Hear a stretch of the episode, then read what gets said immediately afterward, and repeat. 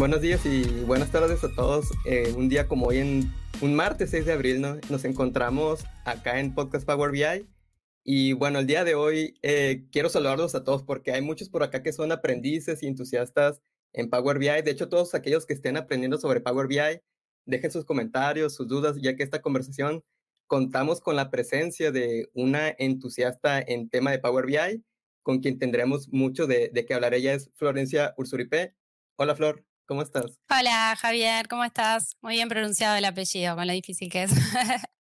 Fabuloso, fabuloso. Hace cinco minutos le preguntaba a Flor si, si lo había pronunciado bien, entonces sí, sí tenía mis dudas. Muchas gracias, Flor. ¿Cómo te encuentras?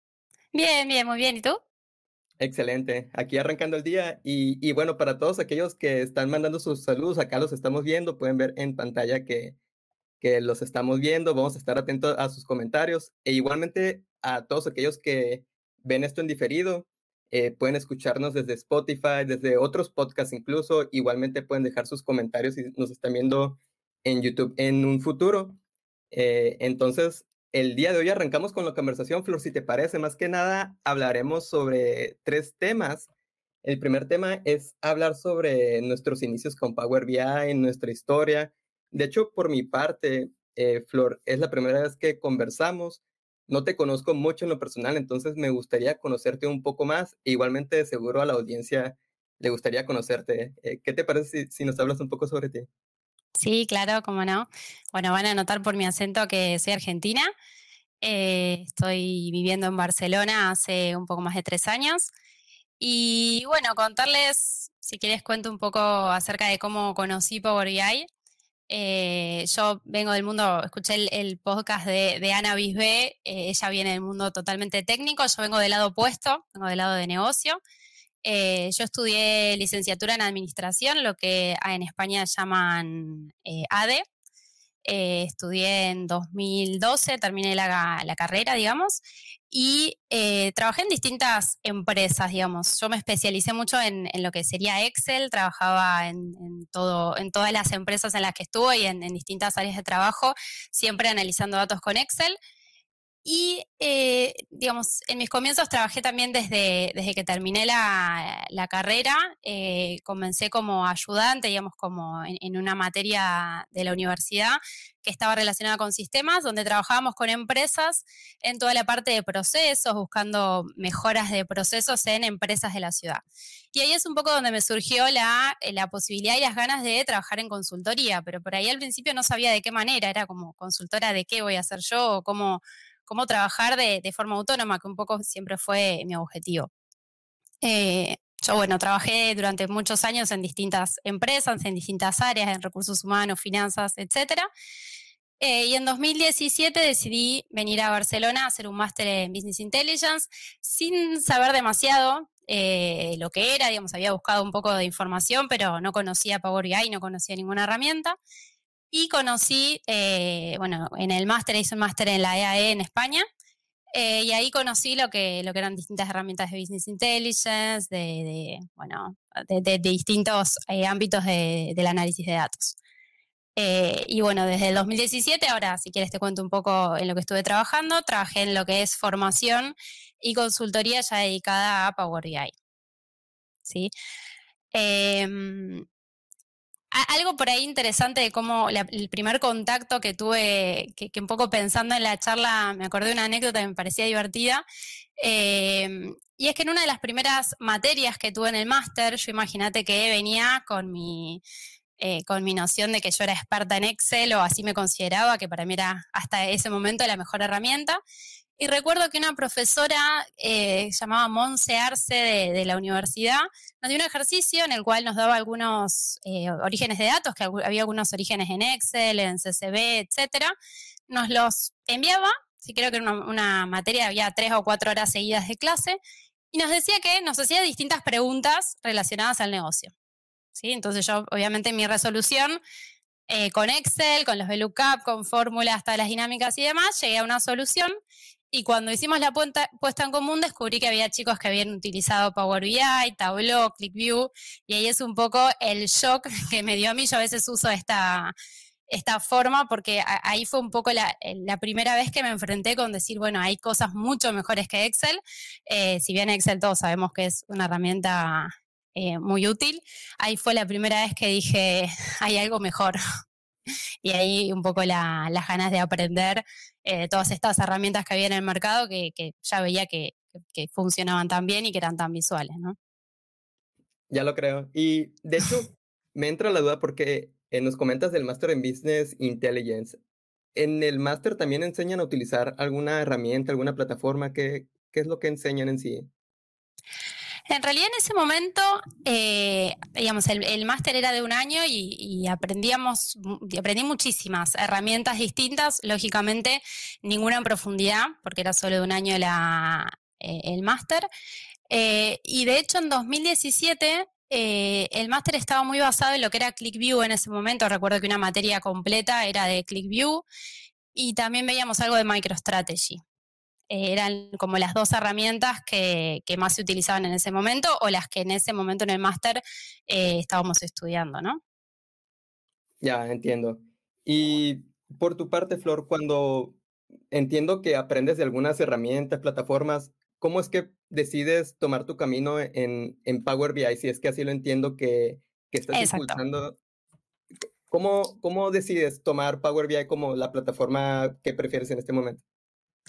Bueno, ahí tengo que, nombrar, digamos, yo eh, yendo al 2017, había comenzado el máster, eh, y ahí me encuentro con, una persona que se llama Lucas Sánchez, que es eh, quien tiene la plataforma Cadeor, no sé si la conoces, es una plataforma también de, de formación online. yo a Lucas lo conocía de La Plata, me lo encuentro de casualidad en Barcelona, él también viviendo aquí. Y ahí él me propone, digamos, me acuerdo que tuvimos una charla en la que él me contó de Power BI, yo fue el primer contacto, si bien algo había visto en, la universidad y algo había escuchado, él ahí recuerdo que fue súper visionario, me dijo que lo que se venía era Power BI, que era la herramienta del futuro, que era la herramienta de, Microsoft, eh, que él sabía que era que era el futuro. Eh, y un poco gracias a él, él fue quien, quien, bueno, empecé a trabajar con él, estuve un año trabajando en Acadeor. Eh, y, realmente él, bueno, luego yo empecé a estudiar, empecé a comparar lo que era Power BI con, con ClickView o con MicroStrategy y, eran claras las, las ventajas, principalmente no tanto en lo visual, porque en ese momento eh, Power BI cambió mucho, como sabemos, desde 2017 hasta ahora, pero sí, digamos, esta posibilidad de poder modelar en la propia herramienta, de poder generar ciertas transformaciones y demás, se veía que en Power BI era muchísimo más fácil que en ClickView. En ClickView lo, poco que, trabajé es mucho más complejo, eh, está mucho más orientada a perfiles más técnicos que Power BI, que es una herramienta eh, totalmente orientada a usuarios de negocio. Creo que esa, desde mi punto de vista, es la principal ventaja que yo le veo, que Power BI viniendo de Excel, viniendo de, un usuario de negocio acostumbrado a celdas, a tablas y a fórmulas, es muchísimo más fácil de aprender que, cualquiera de las otras herramientas. Ya, entiendo. Y, de seguro en Acadebor, en el año que estuviste, me imagino que has aprendido bastante y, y, con un mentor estrella, entonces yo creo que... Muchísimo, sí desde ahí ya tienes mucho que compartir y, y bueno, comentas que, que, te decían que Power BI era el futuro. ¿Sientes que Power BI, que ya estás en el futuro de todo lo que te comentaban o sientes que Power BI le espera mucho más? 100% que le espera mucho más, pero el crecimiento, digamos, al haber comenzado, digamos, no hace tanto, si lo pienso, son no, no mucho más de tres años, pero el cambio que ha tenido la herramienta es, es impresionante. Yo, eh, de hecho, a veces veo algún video viejo por ahí con, con, lo que era, digamos, el Power BI, no sé si alguien llegó a ver que era toda una plataforma negra, eh, hasta que no recuerdo bien en qué momento la cambiaron a, gris, que en el momento fue un gran cambio eh, a nivel visual, a nivel modelado, los cambios que ha habido son impresionantes y, tal vez ahora ya no lo siento tanto, pero hubo un momento, creo que fue en 2018, que cada mes cambiaban la plataforma por completo y hacían unos cambios que eran, eran impresionantes, realmente. Y hasta hoy día siguen habiendo unos cambios impresionantes. De, de repente, cuando ya hacen ciertos anuncios antes del anuncio oficial, es cuando nos quedamos impactados de lo, que, de lo que se viene. Y bueno, yo creo que lo que yo veo mucho es que como bien comentas, Flor, que lo están adaptando mucho para cualquier usuario de negocio, igualmente si es informático, eh, de cualquier índole, yo creo que tiene ese enfoque Power BI para todos aquellos que todavía no comienzan a utilizarlo. Yo creo que puede ser una de las herramientas de inteligencia de negocios con la cual pueden comenzar y ya decidir si, si tomar su camino con esta plataforma. Y que es algo que también, hablando de, de un camino o una carrera en Business Intelligence o inteligencia de negocios, es nuestro segundo tema que, que quisiéramos hablar el día de hoy. Para todos aquellos que están escuchando en vivo, pueden dejar sus dudas con respecto a esto, pero más enfocado, Flor, en conversaciones anteriores. Yo creo que desde la temporada número uno del podcast ya nos comentaban que hacen una típica pregunta y, y yo no sé si, si haya una respuesta tan específica en sí, pero quisiera saber tu opinión. Casi siempre preguntan cuál es la ruta para alguien, para una carrera en inteligencia de negocios o bien para dominar, por ejemplo, una plataforma como Power BI. Si existiese una ruta, eh, ¿cómo la mencionarías por tu parte? Eh, ok, en realidad, eh, desde mi experiencia veo que hay mucha gente que comienza, digamos, a empezar con Power BI. Creo que hay eh, muchísima información, muchísimos videos. Mismo, bueno, tú en tu plataforma estuve viendo en Dat Data hay muchísimos videos para comenzar con Power BI para ver de qué se trata. Creo que, que para empezar una carrera en BI es interesante el, ver si realmente a uno le, puede gustar el tema con, información gratuita que hay en Internet. Eh, como decía, creo que durante 2020 y lo que va 2021 se generó muchísimo contenido en español, que tal vez antes, yo cuando comencé, la mayoría del contenido era en inglés.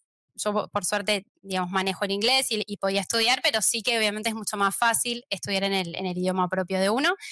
Y sí pienso que eh, tal vez sea necesario tomar alguna formación o algún curso o tal vez algún mentoring para, para aprender de entrada, digamos, las, las, nociones básicas de la herramienta, porque tal vez lo que sí veo mucho de gente que tal vez comienza con Power BI, comenzar, desde mi punto de vista, es relativamente fácil para quienes ya utilizan Excel, ¿sí? porque tal vez al principio generar una columna en Power BI es muy parecido que hacerlo en Excel o tal vez viendo algún video es fácil comenzar desde cero y, generar un reporte, pero sí hay ciertos conceptos básicos que es interesante aprender, como por ejemplo lo que vamos a, charlar hoy es que es el tema de los modelos de datos. Es interesante entender ¿sí? no solo usar Power BI como un Excel, donde generamos tantos Power BI como preguntas de negocio tenemos, sino que es interesante entender qué es un modelo, cómo se genera, ¿sí? conceptos de ETL. Si no los quiero marear con, conceptos para quienes recién empiezan,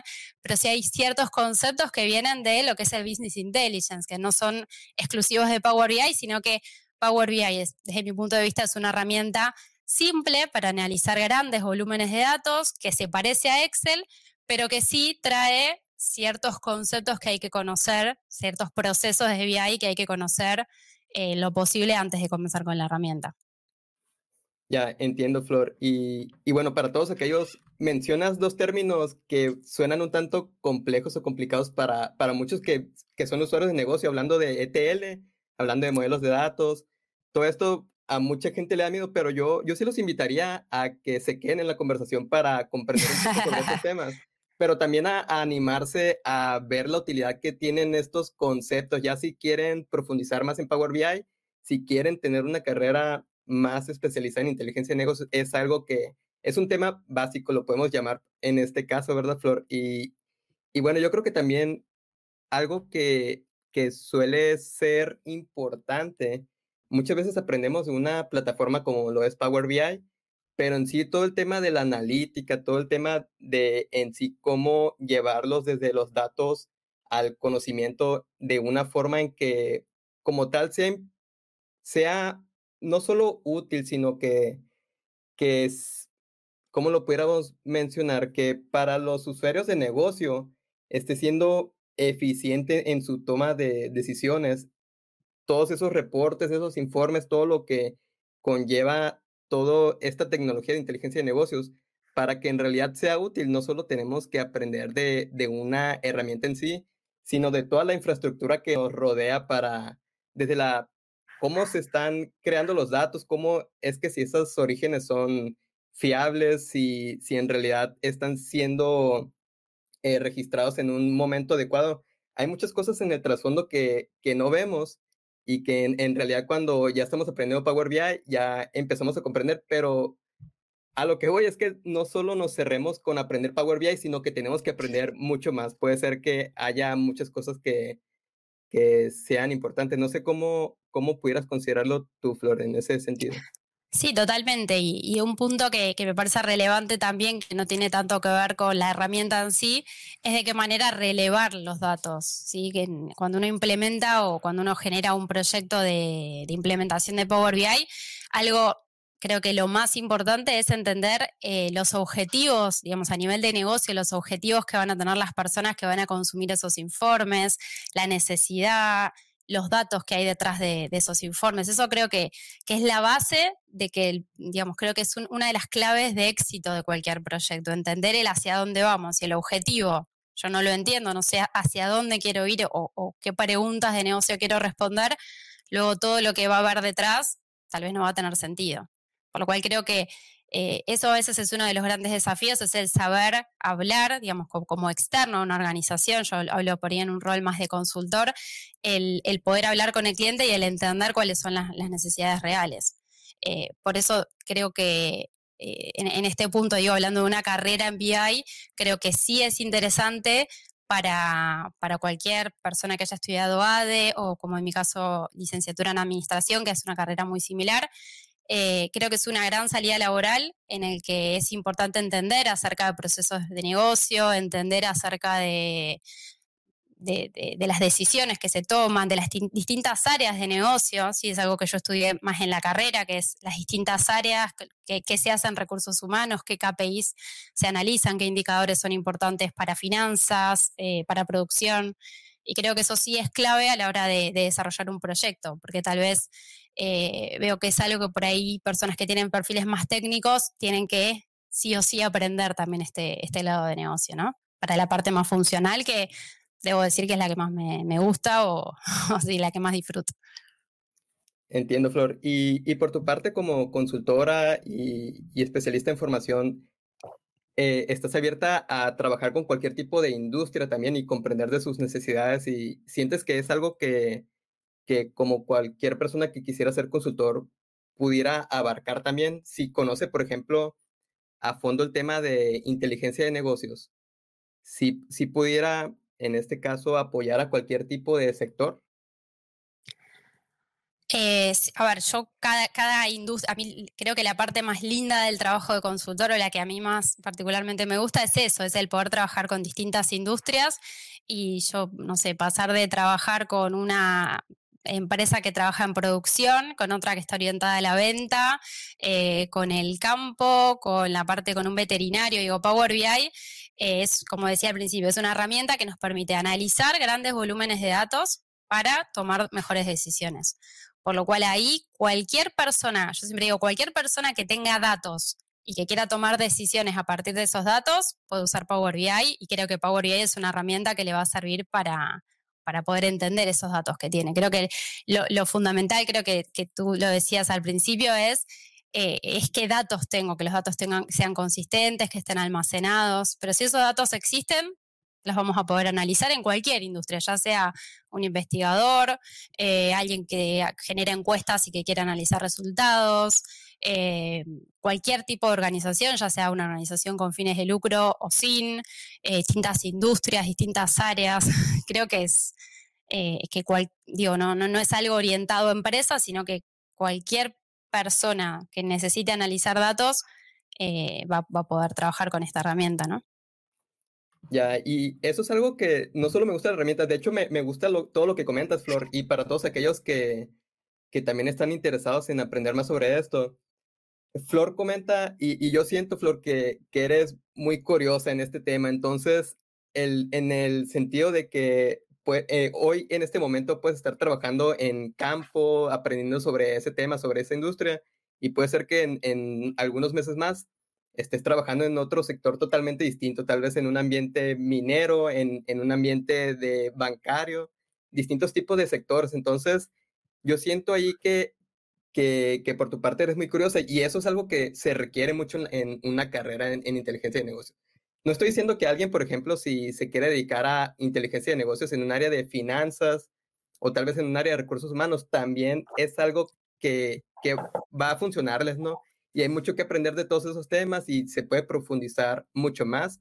El hacer un modelo financiero, por ejemplo, es bastante complejo. Yo creo que hay mucho potencial en, en, en ese rubro, en, en cualquier rubro, pero, pero hoy en día que en finanzas se manejan muchos números, e, es una es un área funcional crítica en muchas empresas, entonces poder dominar modelos financieros bastante complejos, poder en este caso cambiarla, porque cada empresa maneja sus bases de datos de una manera distinta. Puede ser que alguien la esté manejando muy bien estructurada con, de una forma que se pueda relacionar.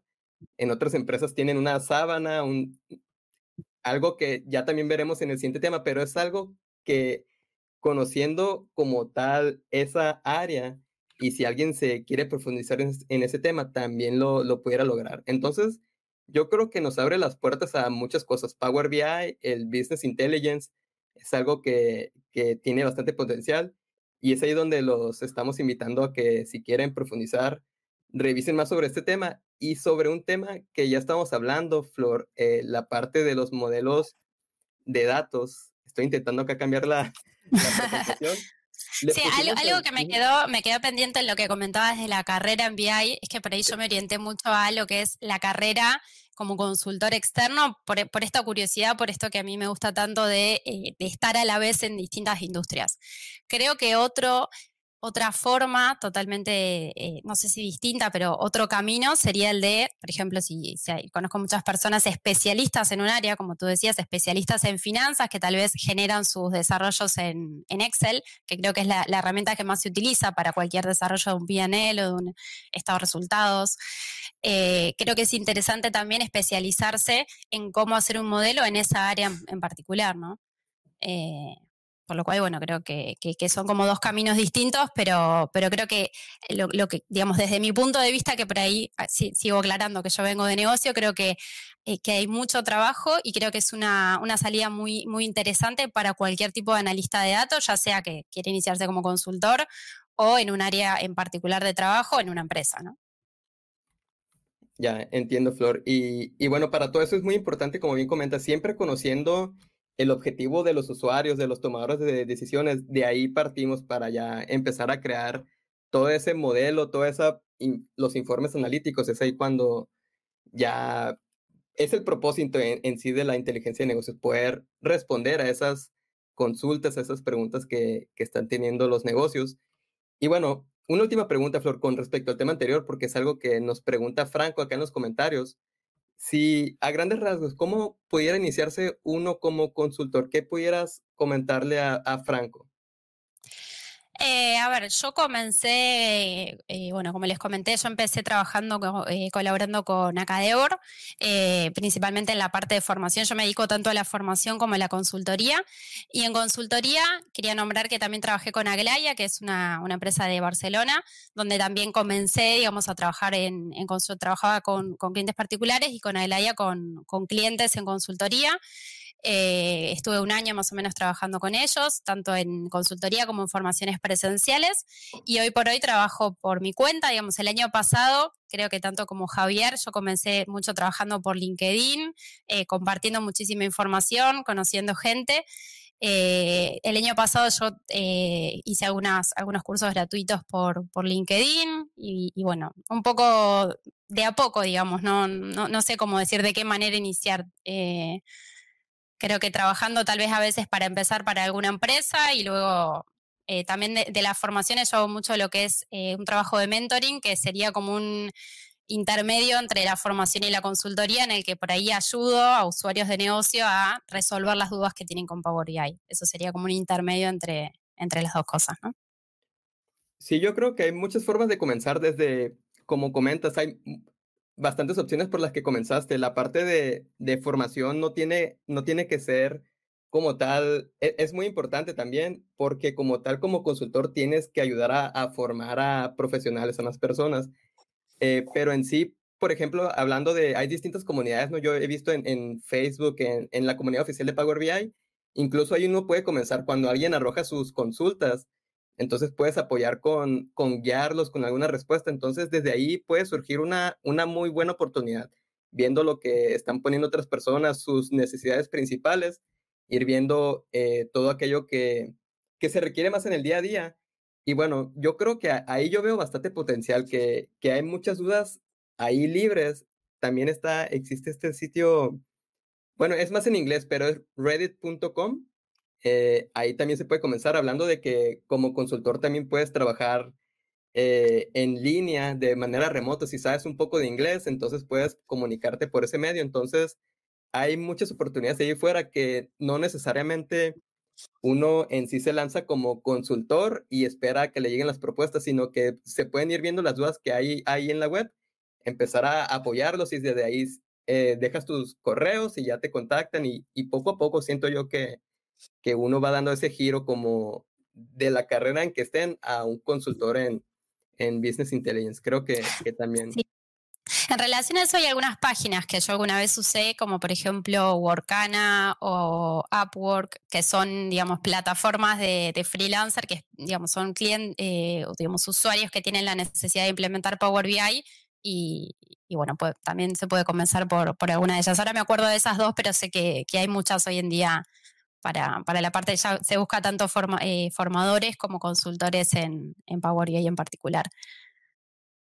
También estoy viendo acá, Jesús pregunta, justo estaba leyendo los, los comentarios, que me parecía interesante, ¿qué disciplinas, eh, ahí, ahí, va, eh, la leo en voz alta, dice, después de iniciar Power BI y conocer los datos de negocio, ¿qué disciplinas informáticas recomienda perseguir? DAX, M, estadística, R, Python.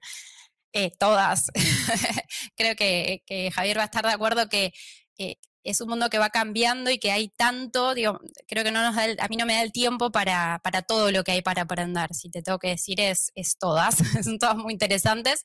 En lo que es Power BI, ahora vamos a hablar un poco, creo que, que es muy importante conocer muy bien DAX desde mi punto de vista y la parte de modelado de datos. M también es importante, pero eh, yo le doy, creo que, prioridad a aprender primero a modelar los datos y a la, a la parte de DAX, que creo que es un motor muy importante para, para poder usar bien la herramienta.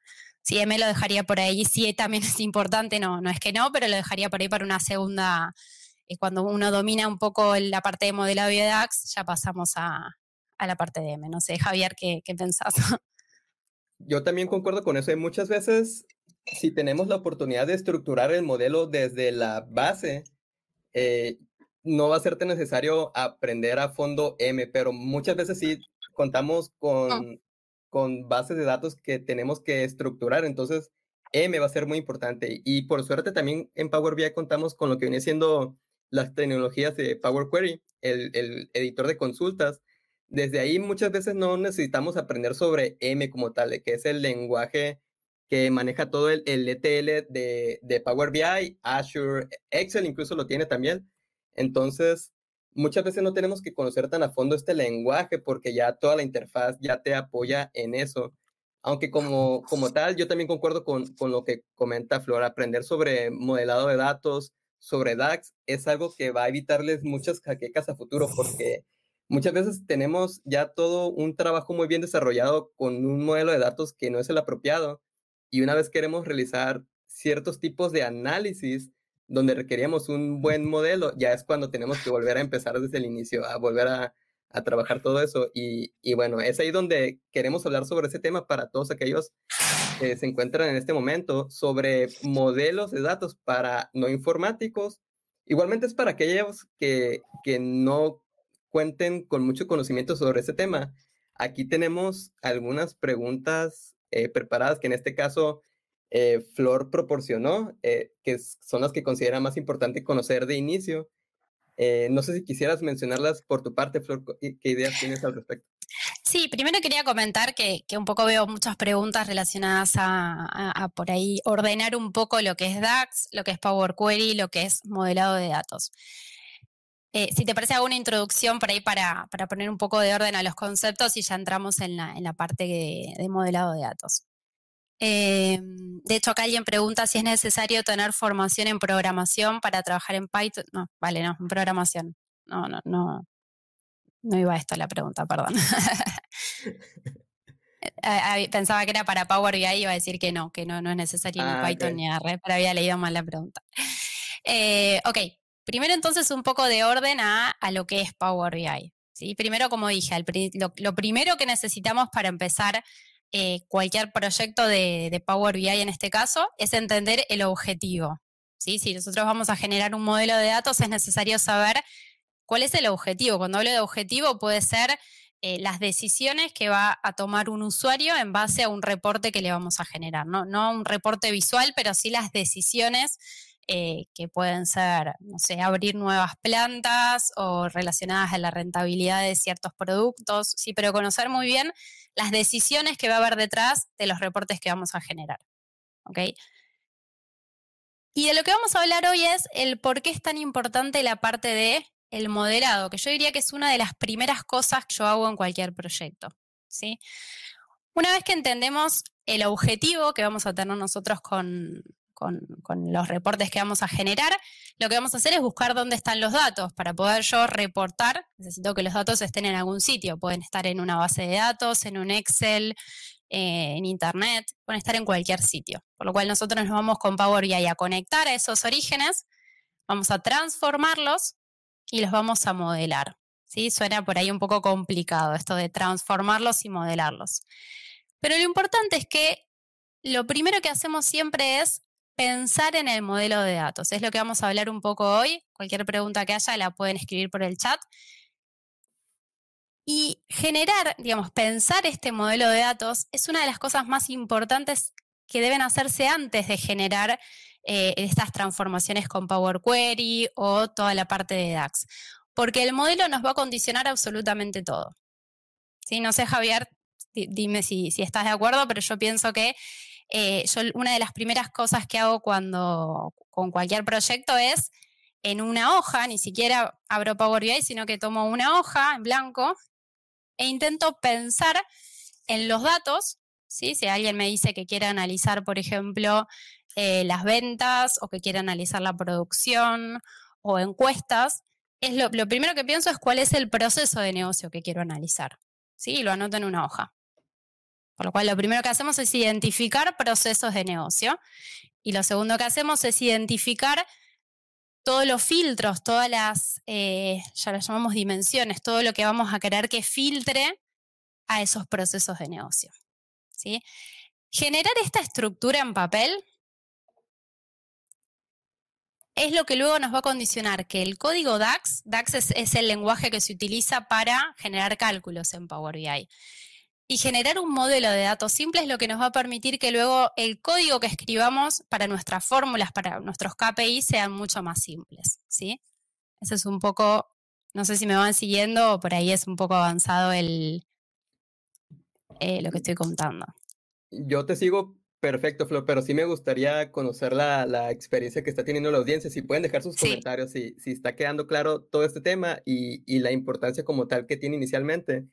Eh, por mi parte, Flor, por ejemplo, cuando eh, mencionas que, que, estás conociendo los requerimientos de los usuarios, empiezas a, anotarlos en papel, yo también considero que, que, es una buena práctica empezar a bosquejar todo eso. Muchas veces eh, hay muchas personas que que utilizan, por ejemplo, ciertas herramientas, ciertas plataformas donde ya más especializadas como para gestión de proyectos, por, por así decirlo, para simplemente para hacer notas. Por mi parte, yo también, eh, o bueno, yo me considero más de la vieja escuela que tomo mi cuaderno, empiezo a hacer todas las notas, todas las notas, entonces se me hace un poco más práctico estar, cuando estoy presente con los usuarios, empezar a anotar todo lo que voy escuchando, todo lo que me parece importante y ya en un futuro empezar a, hacer más preguntas específicas. Creo yo que eso que mencionas eh, se me hizo muy importante, empezar a, hacer todas esas notas de todas las categorías, todos los filtros que van a ser requeridos y desde ahí empezar a imaginar cómo sería eh, el modelo en sí, porque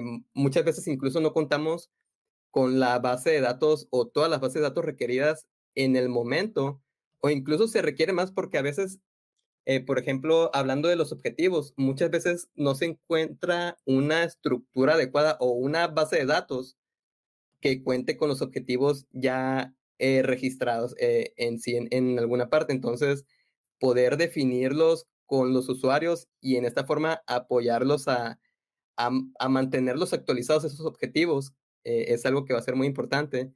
Estoy viendo acá en los comentarios que, que todo está quedando claro, Flor. no sé si, si quisieras continuar o si quisieras mencionar algo más al respecto. Sí, a ver, en principio, relación a, este primer punto, es comentarles, digo, entiendo que va a haber personas eh, escuchando que estén eh, familiarizados con lo que es un modelo y, gente que no, pero sí, mi recomendación básica es, eh, si no están entendiendo estos conceptos, es empezar, ¿sí? Eh, entendiendo lo que es un modelo de datos antes de empezar cualquier proyecto. Porque también conozco, eh, y ahora vamos a hablar por ahí más en el punto 2, nunca comenzar un proyecto conectándonos a los datos y cargándolos tal como están. ¿Sí? La parte de transformación de datos no es solo limpiarlos, cuando hablo de limpieza me refiero a eh, eliminar columnas no necesarias, reemplazar algún dato por otro. Si esa parte de transformación es importante, pero nosotros con Power Query, que es esta, herramienta que nos permite transformar a los datos, también podemos cambiar la estructura de las tablas.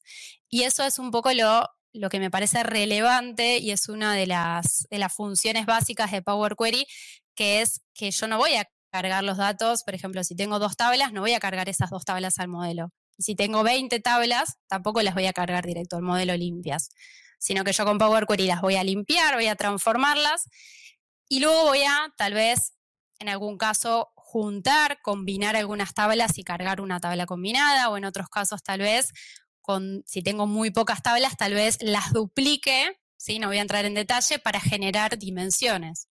¿Sí? Por lo cual lo importante, digo, a nivel conceptual es eso, es saber que la estructura de datos no va a ser la del origen de datos sino que yo voy a ver la estructura, simplemente visualizar la estructura de datos que tenga el origen, voy a planificar una estructura deseada, y acá ya voy a empezar a hablar un poco del segundo punto, que es un modelo estrella, y con, esta, con este Power Query, con esta herramienta de transformación de datos, voy a transformar datos de origen en ese modelo planificado.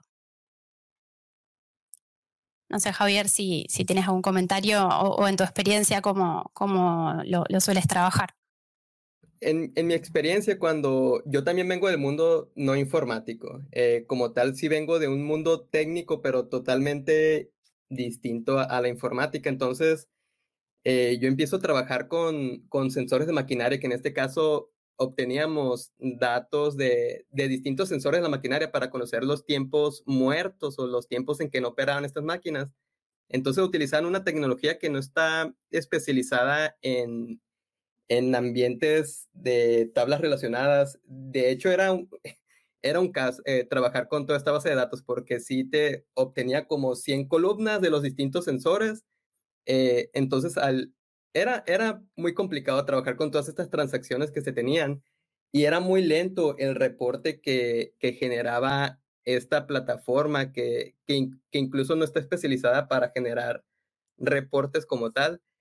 Eh, bueno, eh, para, para no hacer la historia muy larga, yo empiezo primeramente a conocer sobre Excel, sobre Power Query, que igualmente antes de eso, tablas dinámicas, reportes con, con Excel, porque muchas veces lo que yo veo con Excel, lo que nos permite es poder hacer un reporte rápido, alguna tabla dinámica rápidamente que nos muestre algo que queremos analizar en ese momento. Entonces yo le veo mucha utilidad todavía a Excel en ese aspecto. Algo muy rápido que queremos analizar, lo hago por ese medio y, ya eh, tomo una decisión al respecto. Y bueno, lo que sí, una diferencia primordial es que con Power BI es algo que, que va a ser constantemente en el día a día, nos va a mantener actualizados. Es un informe que muchas veces lo trabajamos por algunas semanas o meses y una vez listo requiere muy poco mantenimiento y, muchas veces muy pocos clics para, para tener que mantenerlo actualizado. Y, es algo que es muy importante con Power BI. Ahora, volviendo al tema de, los modelos de datos, lo que a mí me pareció fundamental aprender eh, fue cómo es que con, con Power Query puedo transformar toda una base de datos como la que comentaba hace un momento de 100 columnas eh, en este caso miles de filas, poder automatizar todo esto para generar mis dimensiones, que si bien eh, comentas, Flora, hace un momento, todas esas dimensiones por las que podemos crear agrupaciones o categorías o filtros, bastantes cosas que podemos hacer y desde ahí eh, ya poder eh, mantenerlo automatizado el reporte y poder hacer los análisis que requería. Entonces, conocí eso, pero después que conozco todo lo que, lo que recomiendan eh, muchos profesionales e incluso Power BI recomienda que utilicemos un esquema de estrella, que como tal de inicio eh, nos lo imaginamos como una estrella, que muchas veces sí es así, ¿no? Ya cuando tenemos muy pocas dimensiones, como tal aparenta ser una estrella, pero poco a poco tenemos que agregar muchas dimensiones más, eh, muchas tablas de hechos más, que son ya temas un poco más concretos que cuando aprendemos de, de modelos de datos, son términos que ya aprendemos más, pero en sí es algo que el modelo de estrella nos va a ayudar bastante con, con todo esto. Entonces, eh, no sé si quisieras expandir un poco más sobre esto, Flor, para todos aquellos que no lo conocen.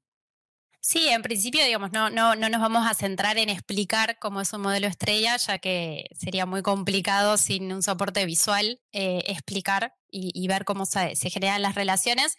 Pero sí quería comentar un poco el eh, qué desventajas, acá en la pregunta dice, ¿por qué en Power BI trabajamos con modelos de datos y no con tablas únicas de muchas columnas?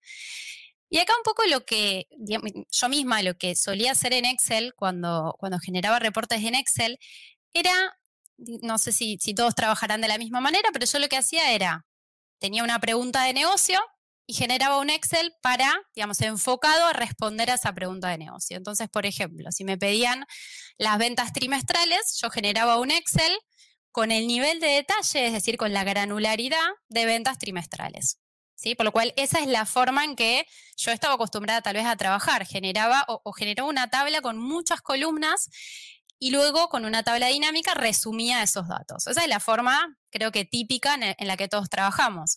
Eh, o también otra forma, quienes tienen sistemas en sus organizaciones, tienen RPs, lo que yo solía hacer era el típico reporte. El reporte lo que hace de cualquier sistema es conectarse a la base de datos de miles de tablas y hacer esos VLOOKUPs por nosotros. Lo que hacen es eh, juntar y darnos una gran tabla, por ejemplo, con todos los datos de la venta. ¿sí? Creo que algo muy normal que, pasa, que, que, nos pasa a los usuarios de negocio es que cuando comenzamos con Power BI intentamos replicar esa forma de trabajo. ¿sí? Por lo cual nos conectamos a ese Excel, a esa tabla de muchas columnas, la cargamos en Power BI y de esa forma es muy fácil trabajar. No podemos negar que es muy fácil generar dibujos, generar informes en Power BI sobre una misma tabla. Pero vamos a ver que si bien es fácil generar un reporte, a la larga, cuando, nuestros objetivos se amplían, esto nos va a traer muchas desventajas el trabajar de esta manera.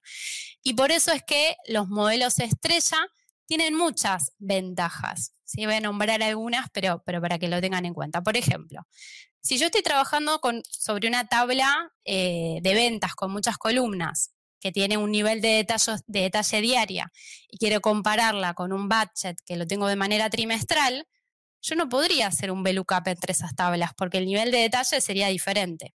Por lo cual ahí ya me encontraría con un problema en esta tabla. Lo que podría hacer es un nuevo Power BI, que es lo que generalmente se hace. Genero un Power BI para cada grupo de preguntas que voy teniendo. ¿Cuál es el problema de eso? Que luego el mantenimiento de esos modelos es bastante pesado, porque voy a tener que abrir cada Power BI y mantenerlo. Cuando hablo de mantenerlo, significa que si en algún momento quiero hacer un cambio a las transformaciones que generé, voy a tener que abrir cada Power BI y cambiar el modelo de datos. O también puede pasar que yo haga un cambio en uno de mis modelos y no lo haga en el otro, por lo cual me queden informes que no son consistentes, que llegan a eh, resultados distintos, que es una de, creo yo, las mayores deficiencias de Excel. Cuando cada uno trabaja con un Excel propio, cada uno llega a sus propios eh, números o a sus propios resultados que pueden no ser consistentes. Y creo que la consistencia es algo clave en cualquier organización. Si hablamos de rentabilidad, toda la organización tiene que hablar de la misma rentabilidad. No puedo yo tener una rentabilidad del 10% y Javier decir que es del 8%. Y eso es algo que pasa mucho. Entonces, volviendo al tema, con un modelo estrella, eh, una de las características que tiene es que nos permite eh, agrupar, es decir, establecer distintas eh, tablas que en los modelos estrellas se, llaman tablas de hecho y de dimensión, que se van a relacionar de cierta manera para que luego cualquier pregunta de negocio relacionado a, esos procesos se pueda responder.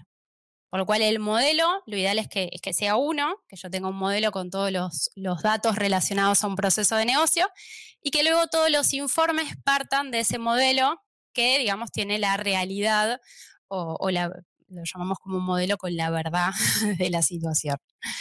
Eh, no, no, sé si entrar un poco más en lo que son las tablas de hecho y de dimensión, Simplemente cuando, un poco para comentarlo, cuando hablábamos de que yo siempre parto del papel para trabajar con, los para, trabajar con lo que es el relevamiento de información, eh, lo primero que hacemos es identificar lo que en el modelo estrella se llama las tablas de hecho, que vienen a ser los procesos de negocio. Si a veces por ahí yo siento que cuando hablamos de modelo estrella y tablas de hecho y de dimensión parecen conceptos complejos, pero en realidad son muy simples. Cuando hablamos de un hecho, estamos hablando del proceso de negocio, que pueden ser las ventas, atenciones telefónicas, eh, llamadas, eh, es cualquier hecho que yo quiera analizar. Ese hecho generalmente tiene, sucede en un determinado momento, eh, tiene KPIs, tiene valores relevantes que yo voy a querer analizar. Esos son los hechos. Sí, no sé, Javier, si quieres comentar algo más, pero yo generalmente para definirlo es preguntarme qué proceso quiere medir la organización. Fallas, errores, producción, ventas. Es el proceso. ¿Sí? En cambio, la dimensión viene a ser cómo yo voy a querer analizar a ese proceso. Yo las ventas las voy a querer analizar por producto, por fecha, por empleado, por cliente, por comercial. Son como las preguntas que me voy a querer hacer sobre ese proceso. ¿Quién hizo el proceso? ¿Cuándo hizo ese proceso? ¿Cómo lo hizo? ¿Dónde? ¿Por qué? Esas serían lo que serían las tablas de dimensión. Totalmente de acuerdo, Flor. Y igualmente yo, por ejemplo, dos beneficios que también veo, porque cuando ya aprendes a modelar, tanto para el desarrollador como para los usuarios de negocio, es muy es, por así decirlo, más intuitivo poder empezar a, a, crear visualizaciones, crear métricas, viendo las distintas... Cuando vemos una dimensión es como decir una categoría principal, hablando de mis productos, las categorías de productos, se ve en una dimensión. Entonces tenemos varias dimensiones y cuando queremos eh, analizar por cierta categoría es muy sencillo o es muy amigable empezar a, verlo de esa forma, ya cuando estamos en el reporte. Entonces, es un gran beneficio que tiene para tanto al desarrollador como para el usuario de negocio que, que, le comparten ya el modelo desarrollado. Y es algo que también me gustó mucho que comentaras, Flor, la parte del crear consistencia. Ya cuando compartes todo un modelo de datos ya desarrollado que ciertos usuarios empiezan a hacer análisis sobre este mismo modelo, es algo que empieza a crear eh, consistencia a nivel organizacional. Entonces, es algo muy importante. La otra cuestión también que, que considero muy importante, ya cuando conocen sobre las tablas de hechos y dimensiones, es mejorar en aspectos de optimización del reporte, que sea más fluido, que ocupe menos memoria como tal.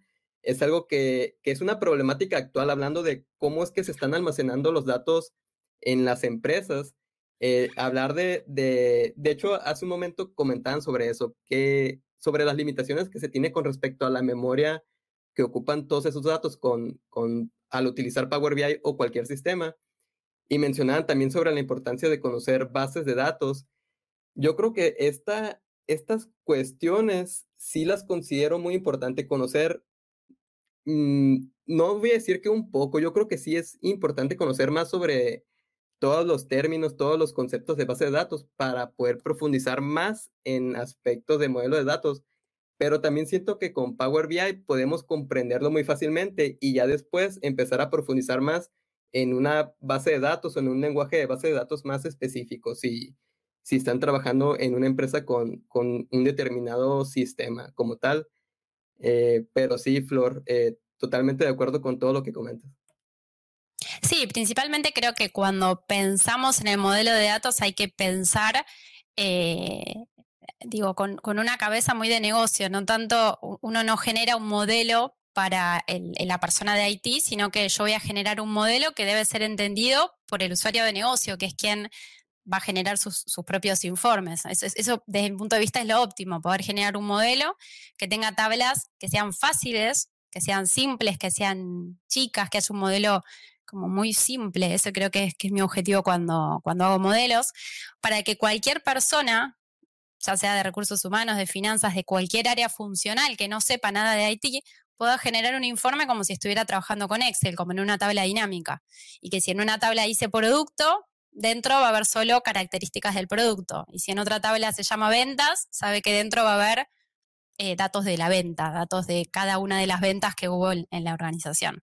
Por lo cual creo que, el, no, digamos, no solo eh, es importante esta parte de optimización, sino creo yo que la simpleza también hace al éxito del proyecto, de que sea fácil entender los datos, fácil generar reportes eh, y luego también, como habíamos comentado, cuanto más simple sea el modelo, DAX va a ser más fácil. Yo siempre que tengo dudas con DAX, reviso el modelo, porque digo, hay algo acá en el modelo que, tengo que cambiar para que DAX no sea tan difícil, no, puede ser tan complejo.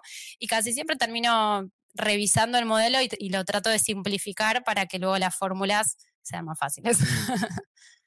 pero, pero sí que, que sepan eso, de que mm, veo muchos usuarios muy enfocados en aprender DAX y tal vez cuando miro los modelos, el error está en el modelo de datos, está mal enfocado, está mal orientado, alguna relación incorrecta. Veo muchas relaciones de muchos a muchos, relaciones eh, bidireccionales. Los modelos estrella, para quienes ya estén trabajando, la mayoría de las veces tienen uno o más de un hecho relacionados con dimensiones. La dimensión filtra el hecho. Ese es la mayoría de los modelos son así. Luego hay otras circunstancias donde se pueden dar, digamos que no son tan, eh, tan simples o que por ahí tienen otras características, pero yo diría que el 90% de, las relaciones en un modelo son dimensiones relacionadas con hechos, donde la dimensión tiene un sentido unidireccional hacia el hecho. Eh, creo que ahí está el, el mayor error que veo en muchos modelos que son muy complejos y luego DAX es, muy difícil, digamos, si tenemos muchas tablas y muchas relaciones, a veces suele ser difícil explicarle a DAX cómo buscar un dato y relacionarlo con otro, ¿no? Concuerdo, concuerdo, Flor. Y, bueno, simplemente agregando eso que comentas de que cuando eres de TI, muchas veces eh, dejamos esas tablas o todos los, los campos los dejamos muy técnicos, muchas veces así como manejando toda la terminología de, de base de datos, pero lo importante ahí es tratar de traducirlos a un ambiente de, de los usuarios de negocios, al lenguaje que ellos utilicen en el día a día. Eso va a ser muy importante para generar reportes más intuitivos para, para todos ellos, que, que son los usuarios finales como tal de los reportes. Sí, para empoderar también a, esos usuarios de negocio que son los que, los que van a tener que generar esos reportes para la toma de decisiones.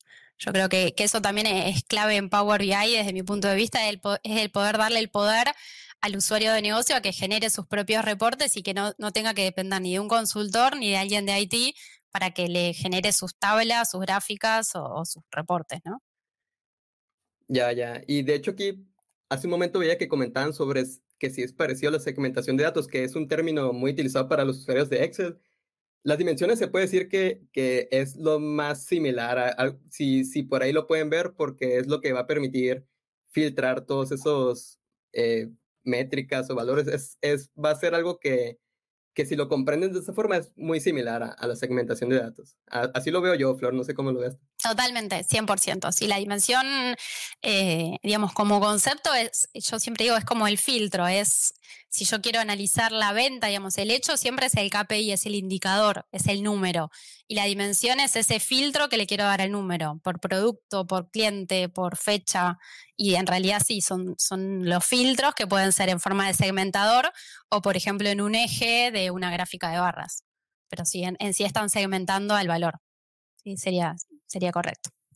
Sí, y, por otro lado, Flor, eh, aquí en, en pantalla mostramos en, en, la tercera, en el tercer punto, la tercera pregunta, ¿por qué incluir tablas calendario en los modelos? Yo le veo muchos beneficios a esta parte, pero igualmente por cuestiones de tiempo, no sé si, si quisieras mencionar a grandes rasgos por qué lo agregarías o, o por qué lo consideras importante.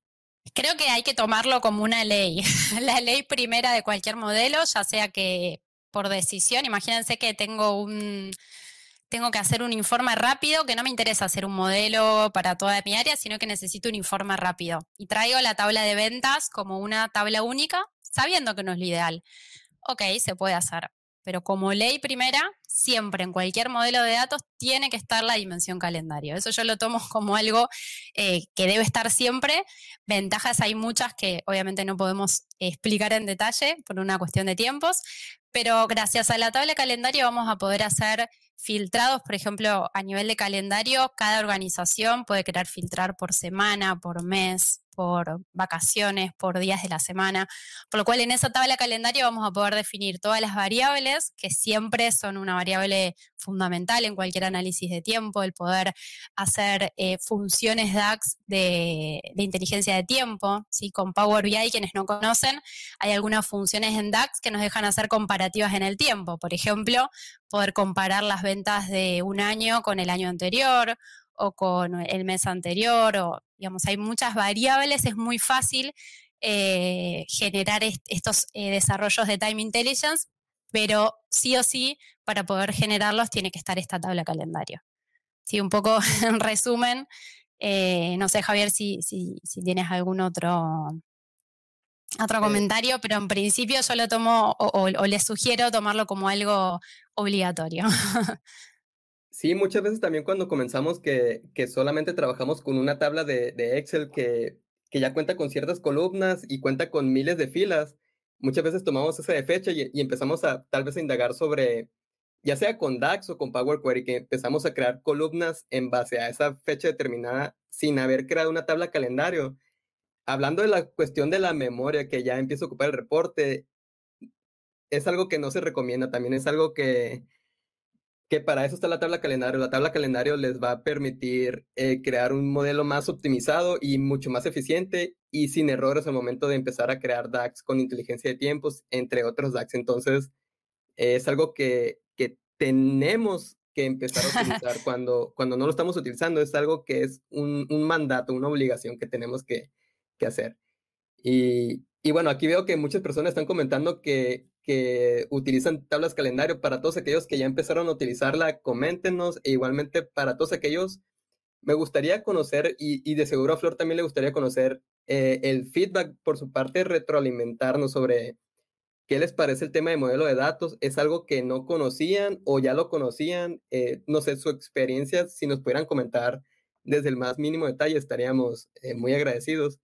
Y, bueno, si tienen alguna otra consulta, si gustan dejarla y si no es en esta ocasión que podemos responderla, eh, ya posteriormente los comentarios o de alguna forma que nos podamos comunicar con ustedes también lo hacemos. Y, y de hecho es algo que, que en todo cierre, Flor, eh, me gusta conocer eh, los medios en los que podemos conectar contigo, igualmente los medios por los que la audiencia te, se puede conectar contigo igualmente entiendo yo que, que como, ya lo comentabas, tienes algunos cursos, algunos tutoriales, consultoría.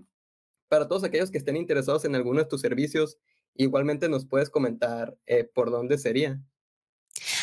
Antes, de, comentarte esto, quería hacer un, una breve comentario que, que, olvidé decir al comienzo, y es eh, citar a un grupo que se llama Woman for Technical Talks. Eh, creo, Javier, que tú, de hecho, viste alguna charla de anfitrionas. Eh, y es un grupo liderado por Ana María Bisbé y Yolanda Cuestas, eh, en donde somos, digamos, muchas mujeres que participamos ya, no sé si hace un año ya que nos venimos juntando. Ahí creo que alguien comentó, ah, tú lo comentaste, se llama Woman for Technical Talks. Lo pueden encontrar tanto en LinkedIn como en la página web. Si quieren, ahora mando, tengo aquí el link para que puedan acceder. Y quería comentar que simplemente es un grupo en donde el objetivo es dar visibilidad a, todas las mujeres que, se dediquen a, la parte técnica, ya sea Power BI o cualquier herramienta técnica, dar visibilidad.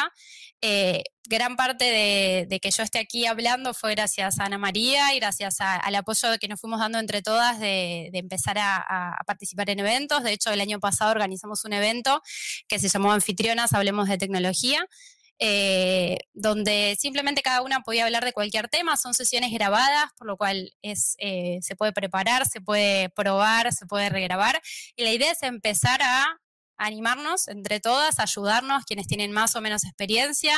Eh, en el grupo hay, hay mujeres, como decía, con más experiencia, con menos en charlas técnicas. Eh, y las invito a, todas las mujeres que estén participando hoy del podcast a, unirse. Me pueden contactar también por LinkedIn y preguntar cualquier duda que tengan.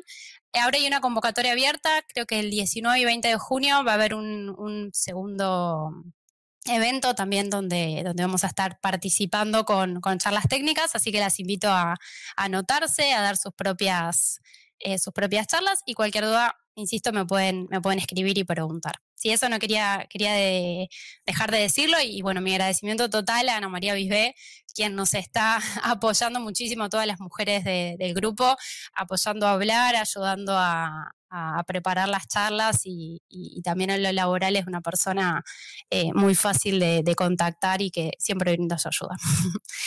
Eh, y por otro lado, lo que me preguntaba Javier, eh, me pueden encontrar por LinkedIn. Creo que es fácil con mi apellido encontrarme. Creo que estoy como Flor y el apellido es Our Couripe con H. Eh, digo es fácil porque somos muy pocos con este apellido. y tengo una página web que es analyticmood.com y allí tengo algunas charlas que fui dando. Tengo un curso eh, gratuito, que creo que son nueve videos eh, para iniciar en Power BI. Y luego tengo las charlas técnicas que fui dando, también las tengo colgadas ahí en la web. Perfecto, Flor. Eh, igualmente quería agregar a eso, se, me pasó comentar de inicio. Yo te conocí más en, en esa charla de, de, Women for Technical Talks.